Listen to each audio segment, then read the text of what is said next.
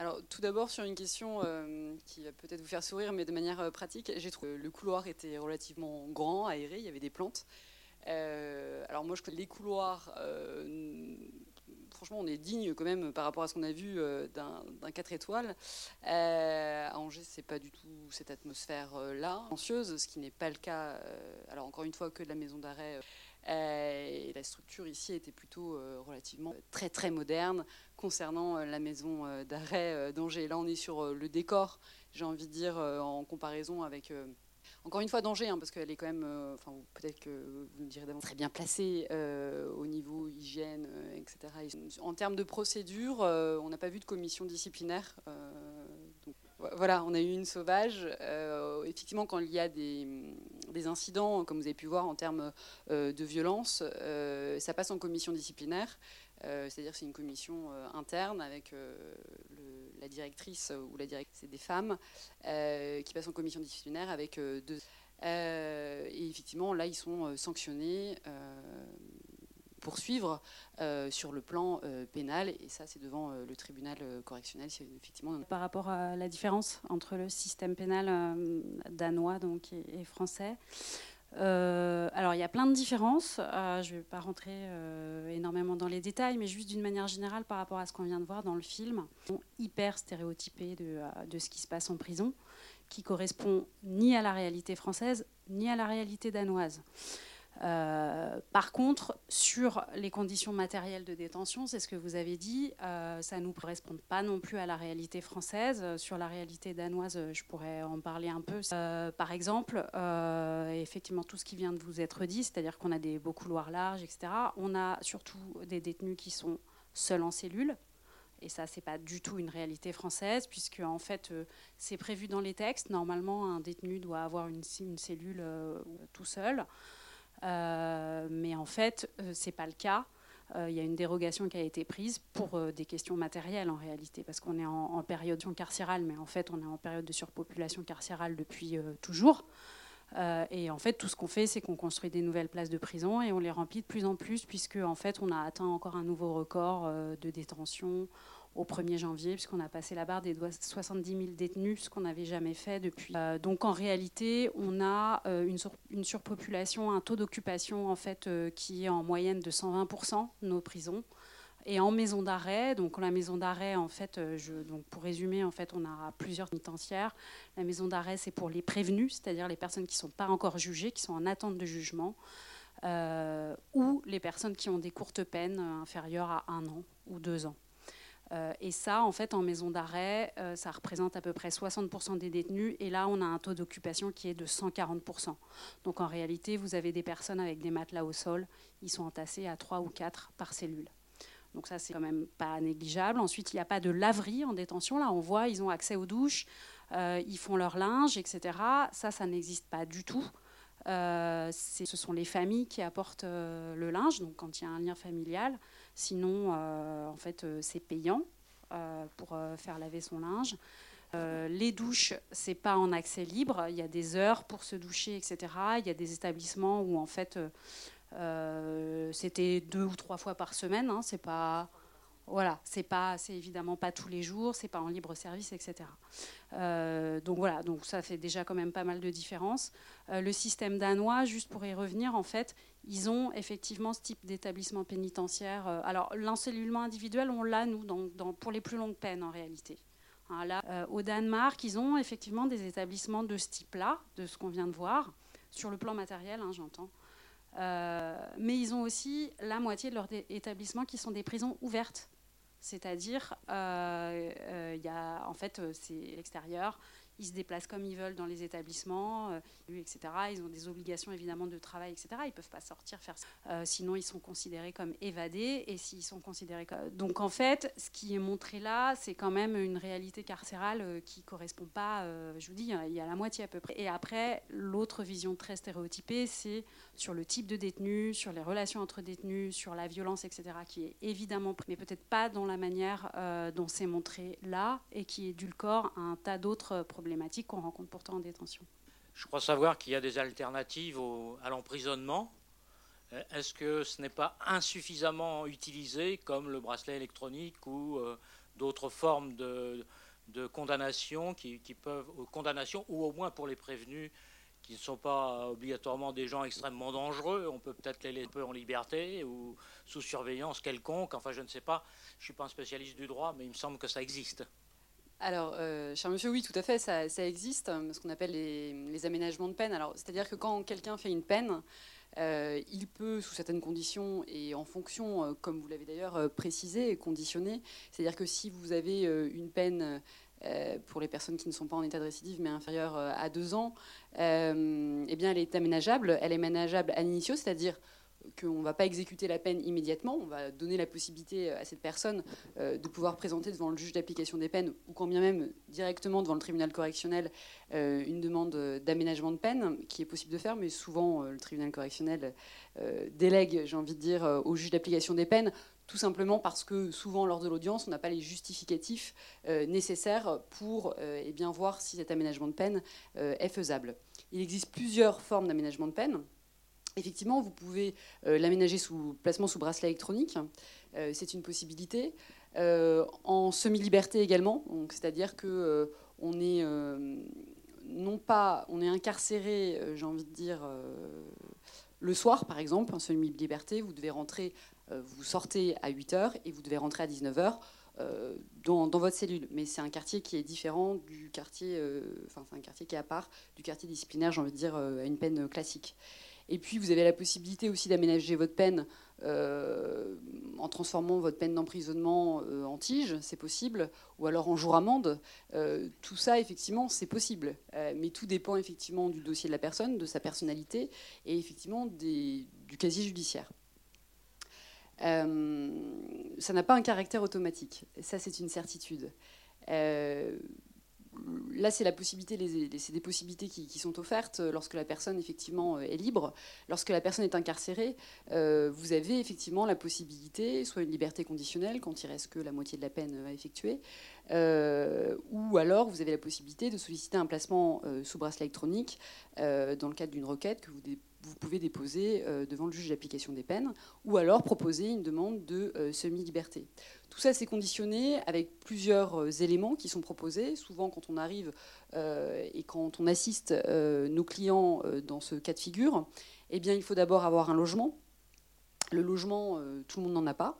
mais ça, c'est la priorité. C'est un logement pour avoir, par exemple, dans le cadre d'un emplacement sous bracelet électronique, une facture EDF pour qu'on puisse brancher l'appareil, maintenant en système de, réseau, pour pouvoir faire bien le périmètre de tout l'appartement pour que de telle heure à telle heure, euh, puisqu'il y a des autorisations de sortie, eh bien, euh, lorsque la personne doit être dans son appartement, si elle n'est pas dans son appartement ou dans sa maison, euh, eh bien, le, le électronique bip.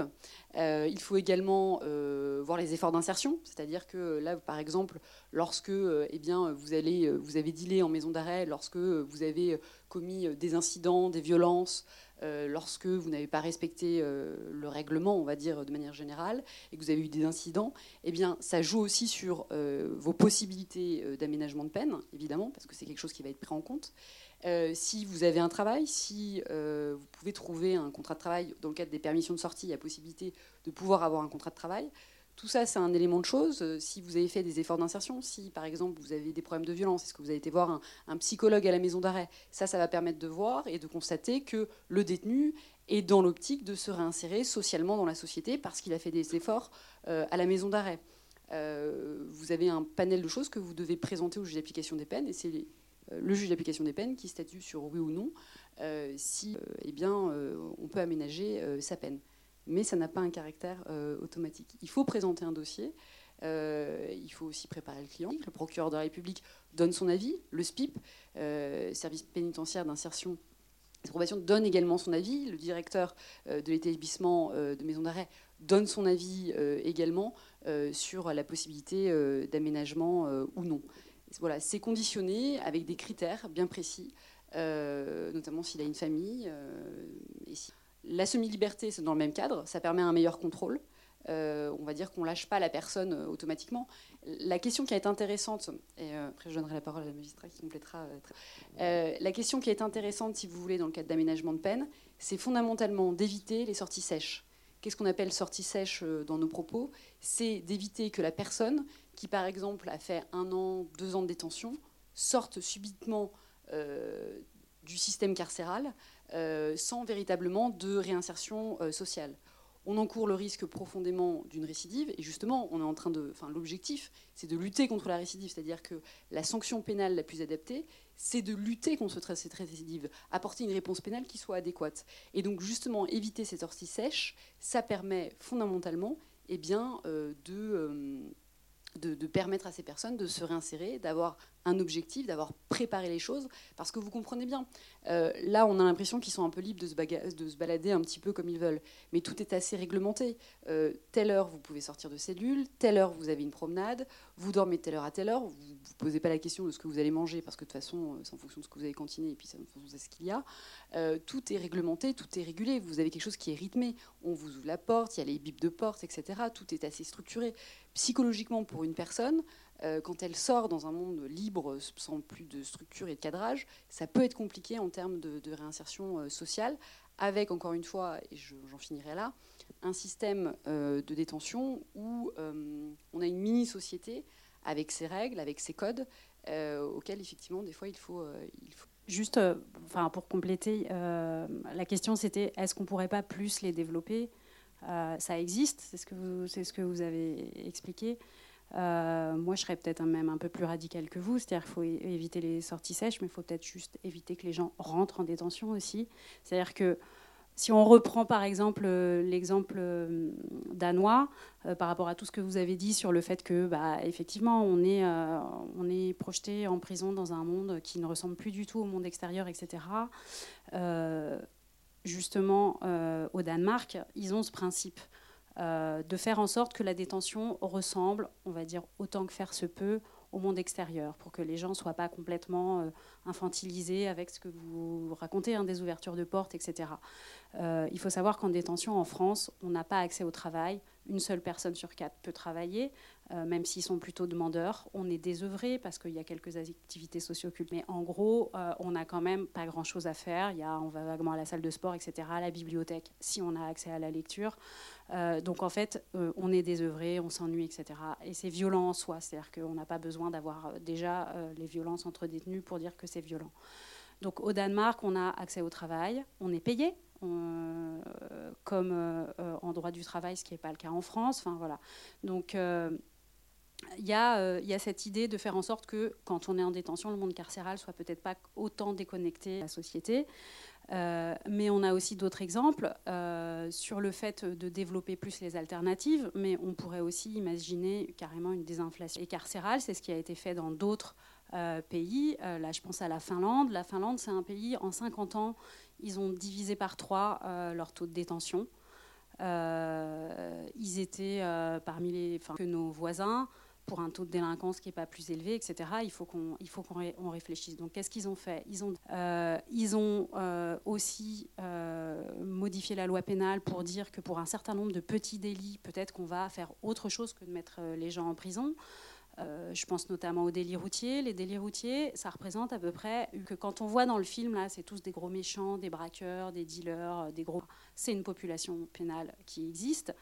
Mais en réalité, si vous allez dans une, enfin, maison d'arrêt à Angers ou dans, je la connais pas, mais enfin, j'imagine bien la population pénale d'Angers, ça doit être à peu près la même qu'entrée ailleurs.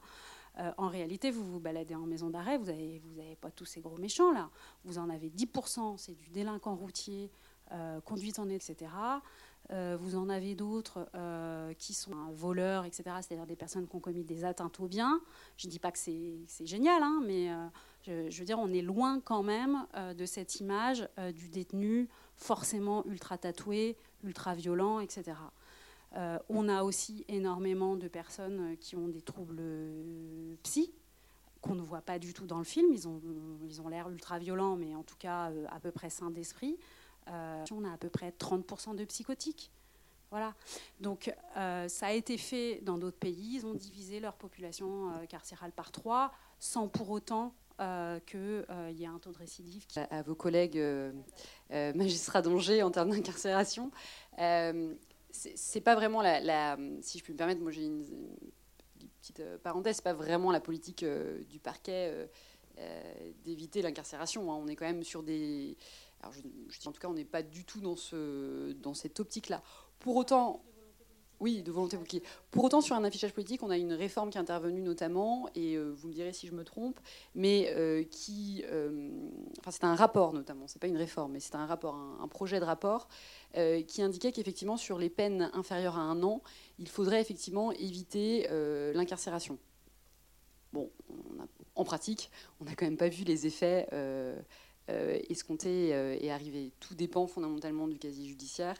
Et effectivement, comme vous commencez à avoir plusieurs mentions sur votre casier judiciaire et que vous avez déjà eu du ferme, euh, c'est relativement compliqué euh, de proposer, euh, sauf si effectivement, à côté de ça, on a eu un parcours avec une insertion, etc. Et que malheureusement, on a recommis une petite bêtise, erreur de passage, ça, ça, peut arriver.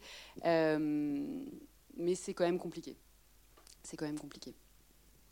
Bonsoir à toutes et à tous. Alors déjà, merci euh, pour euh, la soirée euh, ciné-débat, le film et votre intervention et la cause de l'association. C'est, je trouve, profitable qu'on mette le doigt sur une situation qui est franchement intolérable, qui est bah, la situation dans les prisons en France et dans le reste de l'Europe. Alors ma question, elle va s'adresser surtout à Madame Madurand, parce que je crois que vous avez dit que vous avez été juge des enfants pendant un temps et ça va porter notamment sur l'incarcération des mineurs de plus de 13 ans, puisqu'en dessous, ils ne peuvent pas aller en prison.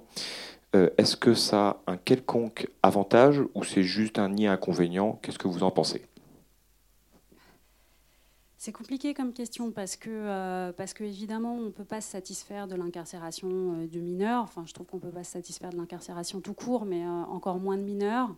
Euh, maintenant, très clairement, dans ma pratique, ça m'est arrivé de prononcer des peines euh, de, prison pour des mineurs et même euh, de, faire incarcérer à titre provisoire des mineurs. la différence, je dirais, avec les majeurs, c'est d'abord encore plus qu'avec les majeurs. Normalement, la détention pour les mineurs, c'est le dernier des derniers. Est-ce que les mineurs en réalité, commettent, euh, pour la plupart, des infractions bien moins graves que les majeurs. Et en réalité, ils vont en détention en proportion pour des infractions bien moins graves que les majeurs. Ce qui est très compliqué, euh, c'est qu'on a affaire dans nos pratiques à des mineurs qui sont, pour certains, hein, évidemment pas tous, dans des situations familiales très compliquées et qui sont multiréitérants avec des mises en danger graves. Et donc, quand on a affaire à ces mineurs-là, c'est vrai qu'on tente euh, des solutions évidemment éducatives, etc. Mais quand on a des passages à l'acte, passages à l'acte, avec euh, parfois, quand je parle de mise en danger, c'est des gamins qui volent des voitures, qui vont à contresens sur la sur l'autoroute, etc. à 14 ans. Hein. C'est-à-dire que vraiment, il y a des situations où on pense que les gamins vont se tuer, ou alors qui sont dans des problématiques de stupéfiants, etc. Je ne dis pas que l'incarcération est une solution, mais parfois, et aussi par manque de structure éducative et de solutions euh, alternatives, parce qu'il ne faut pas se leurrer, le CEF, le centre éducatif fermé, c'est de la détention. Voilà, on a beau dire tout ce qu'on veut, c'est de la détention. Euh, et parfois, euh, ça abîme plus que, la, que, la, que les quartiers bien équipés.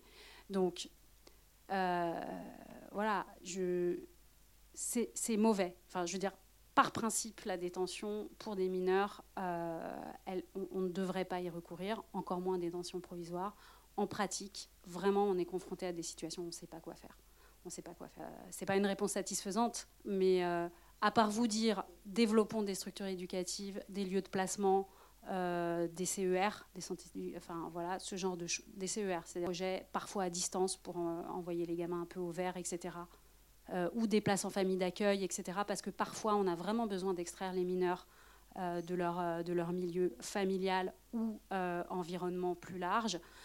et qu'on est bien démunis en réalité, et que parfois, oui, la détention, et en termes de record aussi, hein, on a dépassé la détention des mineurs l'année dernière, je crois. Question, moi, qui concernait le GNEPI, mais aussi la subvention de l'administration pénitentiaire avait été supprimée. Donc j'aurais aimé savoir si vous, vous, en avez, vous pouviez à nouveau en bénéficier. Voilà. Et puis une autre question. Euh, depuis le début où la prison est la peine, euh, euh, je trouve, principale enfin, de la lutte contre la délinquance, on dénonce, enfin je pense à Foucault, on dénonce le fait qu'en prison ça se passe hors la loi, on dit que la prison favorise la récidive, et c'est comme ça. Non seulement c'est comme ça, mais ça ne fait qu'empirer. En prison, on trouve en majorité des gens qui n'ont pas un rond et qui sont dans des parcours extrêmement terribles. Bon, ceux qui volent des sommes importantes, on les trouve rarement en prison et ça dérange. Enfin bon, voilà. Euh, donc je voudrais comprendre euh, pourquoi on invente, on réfléchit si peu, ou pourquoi on dénonce alors tous les rapports de sénateurs, de, qui arrivent périodiquement en disant mon Dieu c'est épouvantable, la honte de la République et tout, et puis pof, on oublie, et puis ça continue et on incarcère, on incarcère, on incarcère.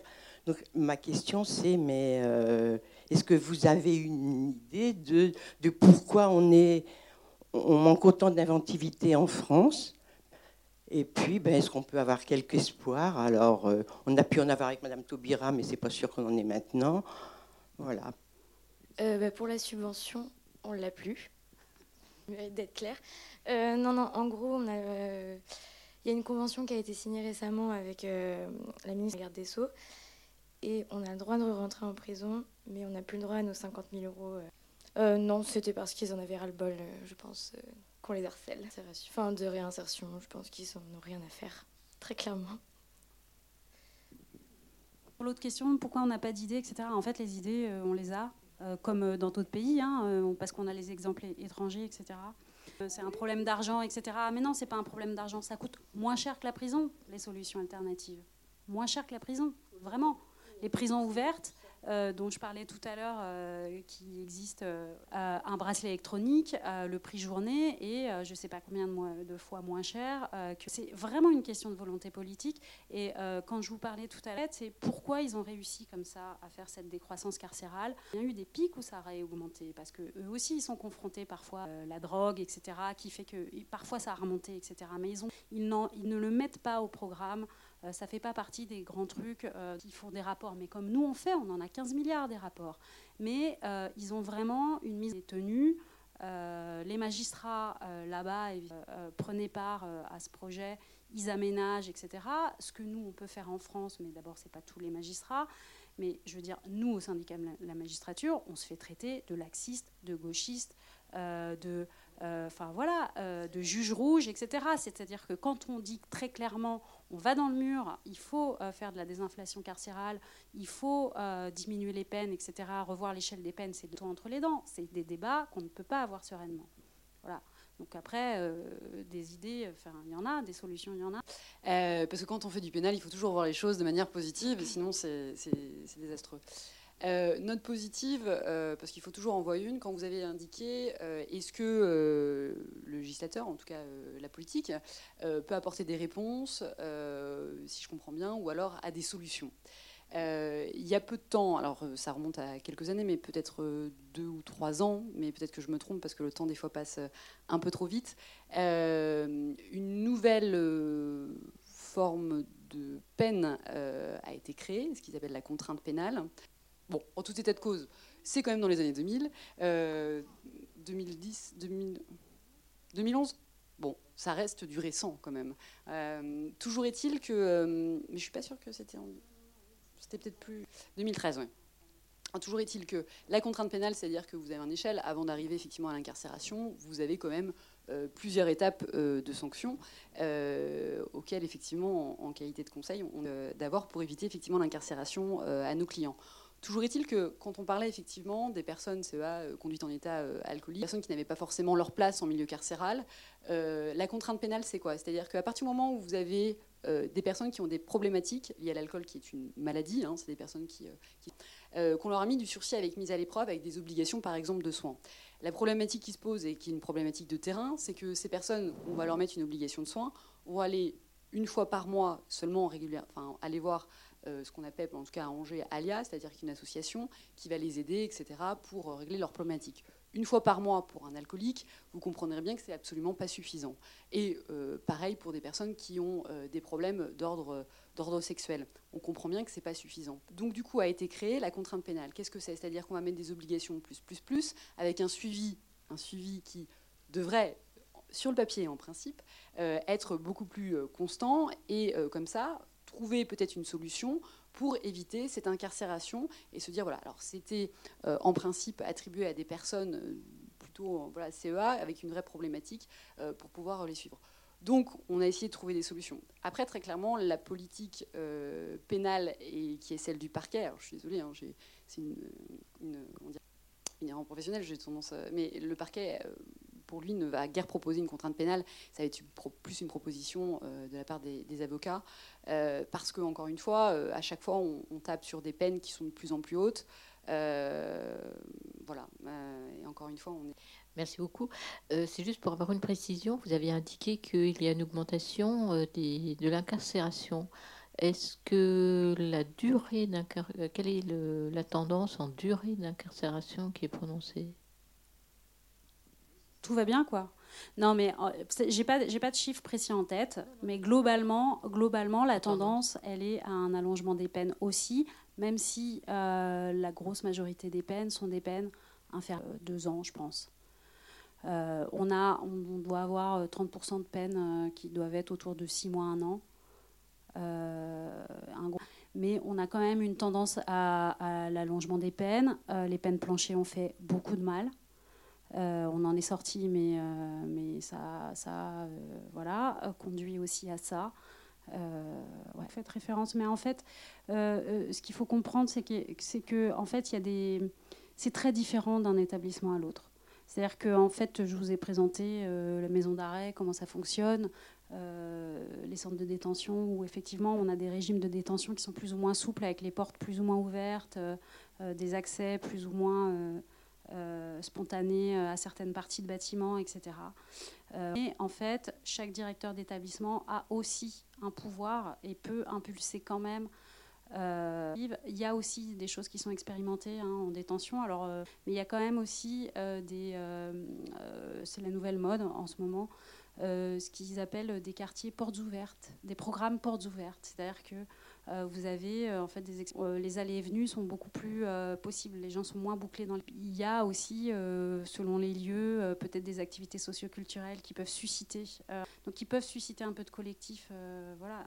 Donc par exemple, pour, rebondir par rapport aux choses qui peuvent être faites euh, à la maison d'arrêt, par exemple d'Angers, euh, a été organisé euh, en tout cas, il y a un grand débat euh, qui euh, a été organisé, euh, effectivement, avec l'invitation notamment, et donné, effectivement, leur point de vue. On ne les a pas oubliés. Je trouvais cette initiative de la part, il faut souligner les bonnes choses. mais non, mais ça veut dire qu'ils sont aussi, eux, insérés, ça les concerne, ils sont dans la société. Hein. Donc j'ai trouvé que cette initiative, qui n'y avait aucune obligation de la part de la directrice, c'était une très bonne initiative. Oui, alors il y a aussi le nombre de personnes intéressées. Il faut aussi relativiser les choses. Bon. Alors on va répondre juste après. Il y avait une question qui avait commencé à être posée. Je te laisse la poser. Oui, merci. Euh, moi, j'avais une question relative aux détenus. En fait, je me demandais quelle marge de manœuvre ils avaient, euh, là, dans, en, enfin, en l'occurrence dans le film, dans un engrenage tel que celui-ci, euh, entre dénoncer et du, coup, et du coup risquer de se faire essayer de dénoncer, mais à ce moment-là, quelles mesures peuvent être prises pour leur sauvegarde? C'est une vraie question. Euh, c'est une question. Alors, euh, certains, en fait, très clairement, prennent le choix de ne pas parler euh, parce que, comme, comme dans les quartiers, comme dans, dans la vie, il faut mieux pas parler parce que si. Parce que là, vous parlez uniquement d'eux, fondamentalement, les répercussions qu'ils peuvent avoir sur eux, potentiellement. quand vous arrivez en maison d'arrêt, on peut aussi connaître votre famille. Euh, donc il peut aussi avoir des répercussions sur votre famille. Les pressions peuvent être données à votre famille, à votre petite amie, euh, ou alors euh, également à votre grand-mère, si vous avez des enfants.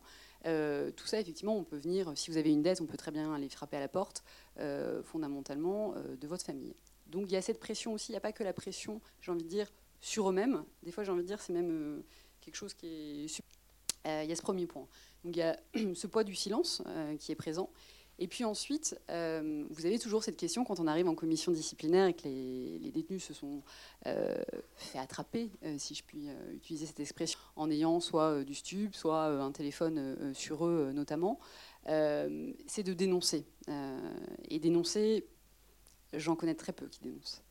S'ils dénoncent, ça veut dire qu'il faudrait qu'ils changent de maison d'arrêt, parce que quand bien même vous les changez d'elle, vous aurez toujours un qui est à l'aile ouest ou l'aile nord qui connaîtra un autre.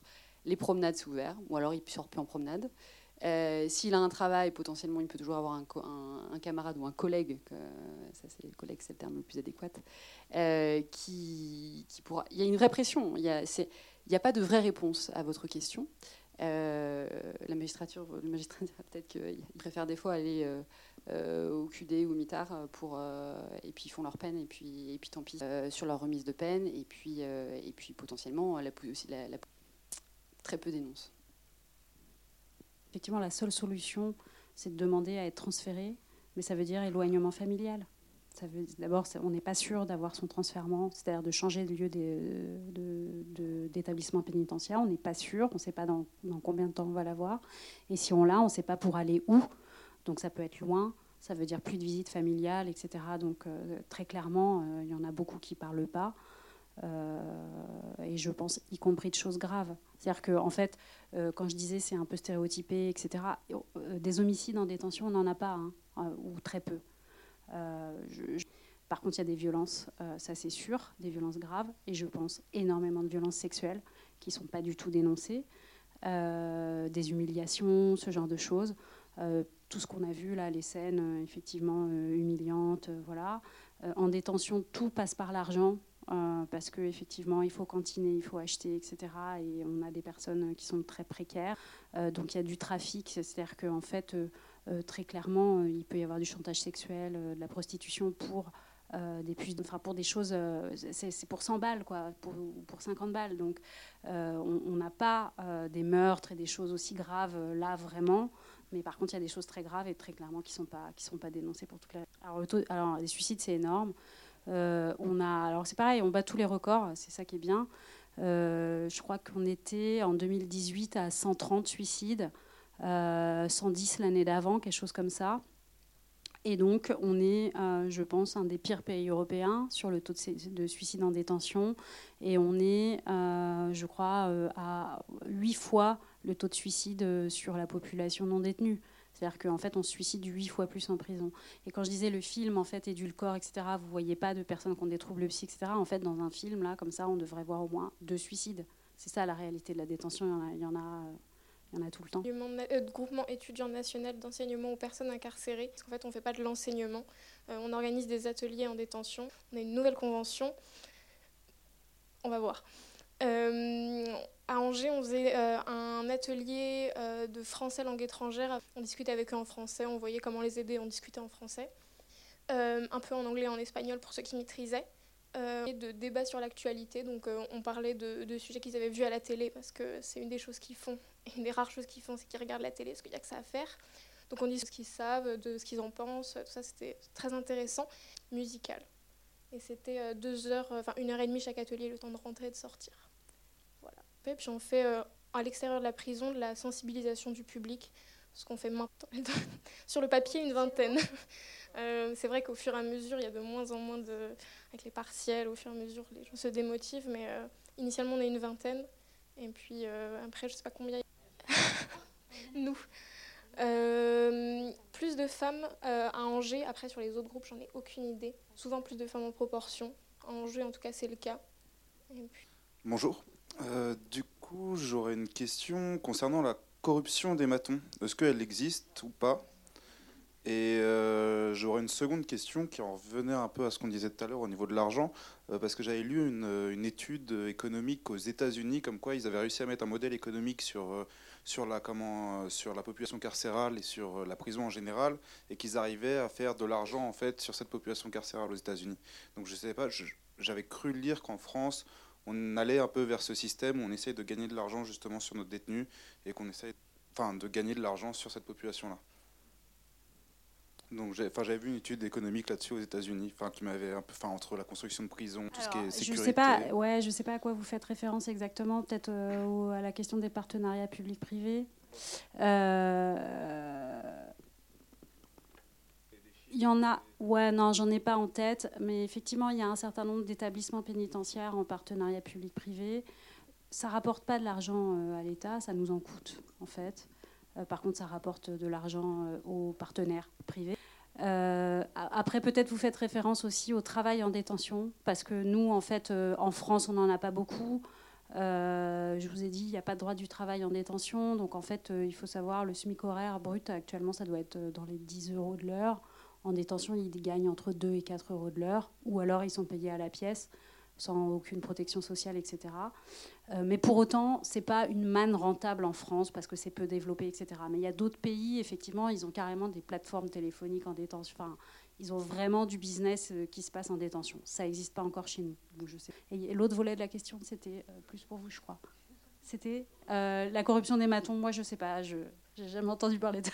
non, mais je n'ai pas d'exemple précis en tête. Je dirais oui, ça existe évidemment, mais de fait, on a peu, on, chope. Enfin, il y a quelques affaires qui sortent, mais après savoir à quel point c'est développé, moi, j'ai pas. Vous avez peut-être des retours plus euh, de clients ou de choses euh, qui se disent. Donc, euh, je ne répondrai pas à cette question. C'est des choses que vous entendez comme ça régulièrement. mais je ne saurais répondre à cette question, bien évidemment. J'aurais juste une question sur le, comment ça fonctionne les systèmes de téléphone et de portable au sein des prisons? Qu'est-ce qui est autorisé, qu'est-ce qui ne l'est pas et les conséquences que ça peut avoir?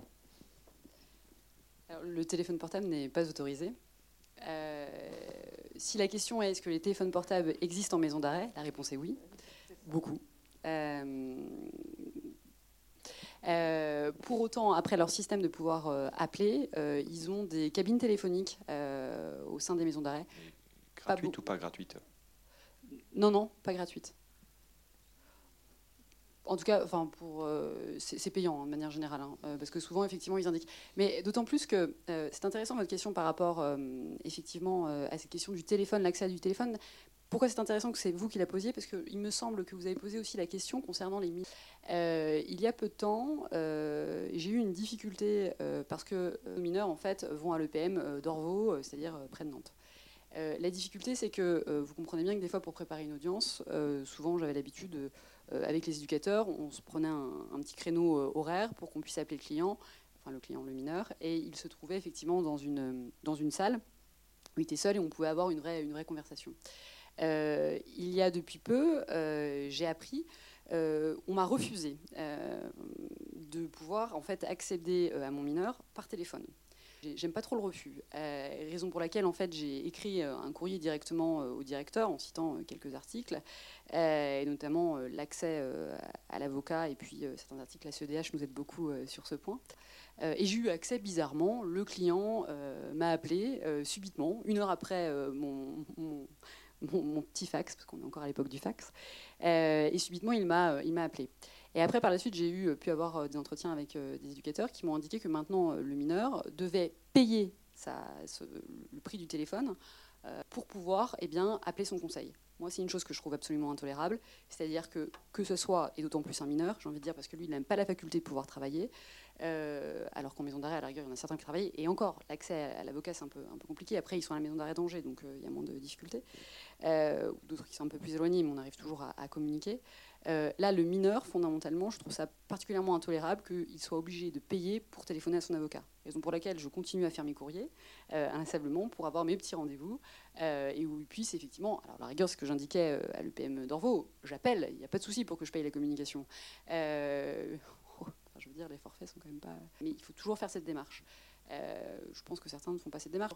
L'accès à sa défense, l'accès à son conseil, ça devient euh, de plus en plus, je trouve, euh, compliqué. Et on le voit notamment euh, par rapport au traitement des mineurs. Mais donc ça veut dire qu'il y a certaines personnes qui ne peuvent pas avoir accès ou rentrer en contact avec leur famille, même pour des peines très longues de 10 ans, 11 ans, plus.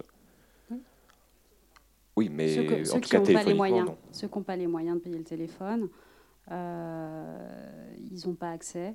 Et en plus, le téléphone n'est pas disponible quand on veut, etc. Il y a des créneaux les conversations peuvent être, enfin, sont enregistrées, peuvent être écoutées, euh, les numéros de téléphone checkés, etc. Euh, euh, la Finlande, là, le Danemark, tout ça, ils ont des téléphones en détention. en fait, la, question, la question du téléphone mobile, vous savez, il y a eu toute cette histoire, on va mettre des brouilleurs, etc. En fait, ce qui, leur fait peur, c'est pas tant y a l'accès au téléphone, mais tout le monde sait que ça circule, c'est l'accès à Internet. Ils ont fait, je crois, je sais plus si c'est au Danemark ou en Finlande, en fait, ils ont ils ont muré, en fait, ils ont trouvé un système pour accrocher les gens où ont leur téléphone mobile, mais pour pas qu'ils puissent se balader, parce qu'ils craignent aussi euh, des vols, des trafics, que ce soit des causes de violence entre eux, etc. Donc en fait, je crois qu'ils ont trouvé un système pour que... Euh, alors j'avais une remarque pour terminer un stage de plusieurs mois à la maison d'arrêt de Tours. Donc euh, malheureusement, oui, ça existe, les matons qui se font prendre dans certains trafics.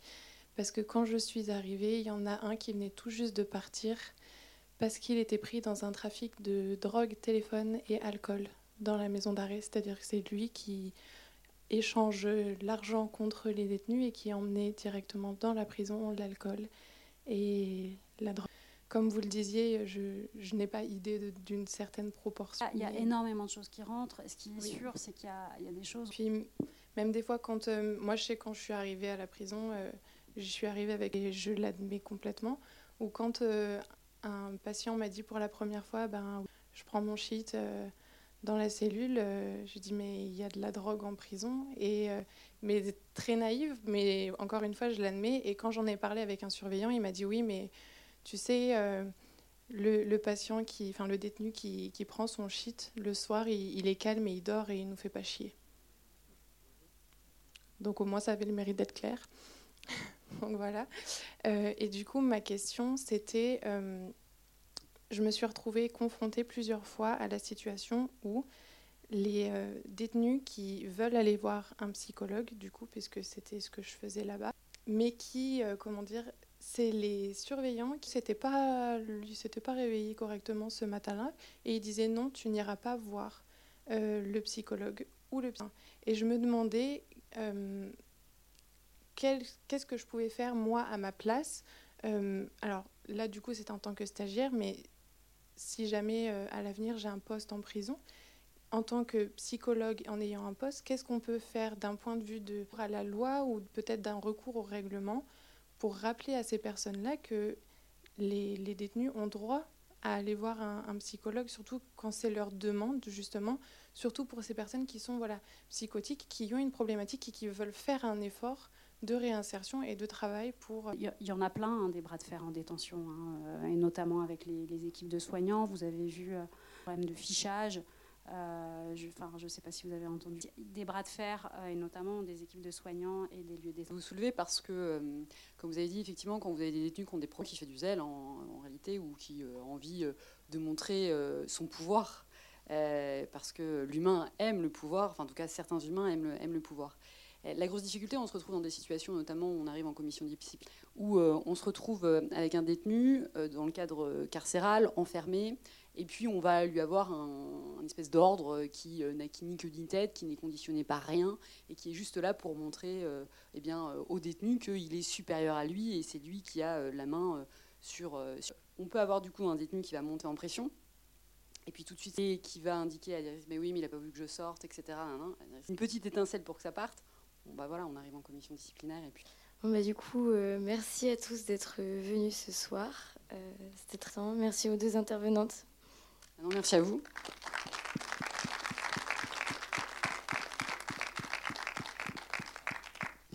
Bonne soirée.